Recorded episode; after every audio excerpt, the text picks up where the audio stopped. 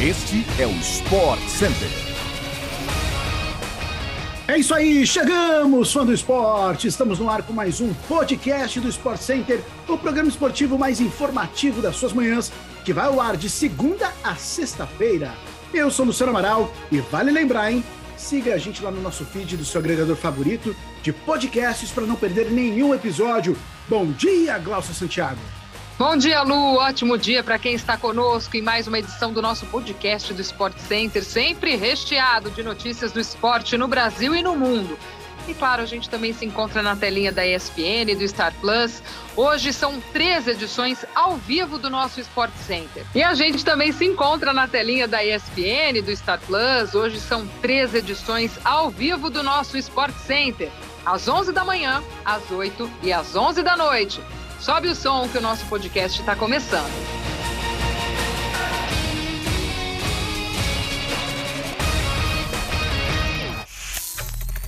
O troféu Artemio Franchi, apelidado de finalíssima, acontece hoje entre Itália e Argentina, campeões da Eurocopa e da Copa América, respectivamente.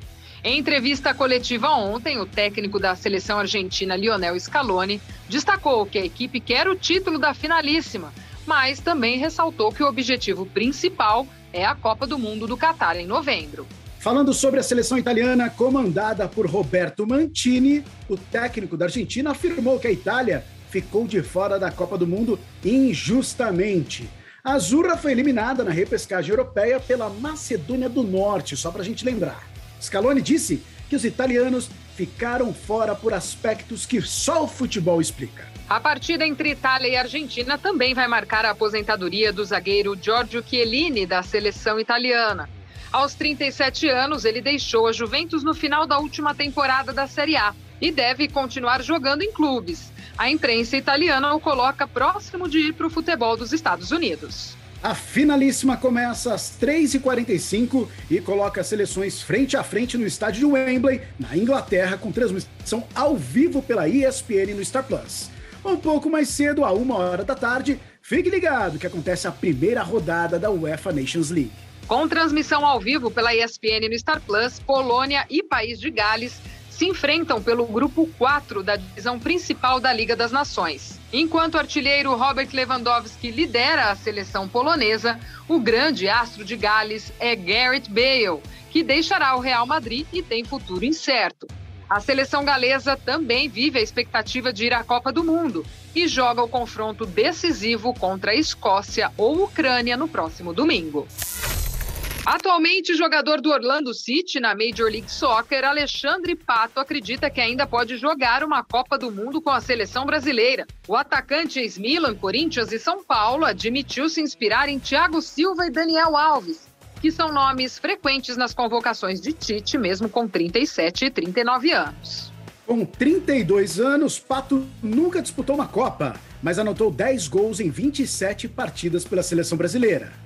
O último gol foi marcado pelo atacante na seleção, foi lá em 2013, uma goleada por 6 a 0 sobre a Austrália.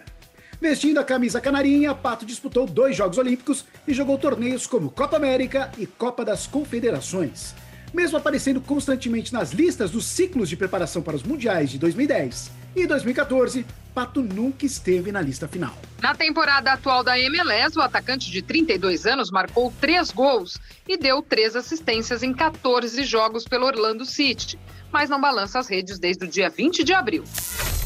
As quartas de final em Roland Garros foram agitadas ontem em Paris, na França. Número 3 do mundo, o alemão Alexander Zverev, eliminou a sensação da temporada Carlos Alcaraz por 3 sets a 1, em partida para lá de emocionante. No outro jogo do dia entre os homens, Nadal venceu Djokovic e também avançou. Já na chave feminina, a americana Corey Goff, de apenas 19 anos, venceu Sloane Stephens e avançou às semifinais.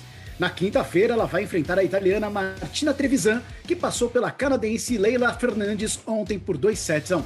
Roland Garros ainda tem grandes jogos pelas quartas de final sendo disputados hoje, a partir das 7 da manhã, ao vivo pela ESPN no Star Plus. A número 1 um do mundo, Iga Swiatek, busca a sua vitória de número 33 neste ano ao enfrentar a americana Jéssica Pegula às 8h15 da manhã. As russas Verônica Kudermetova e Daria Kazatkina abrem o dia de jogos às 7 horas da manhã.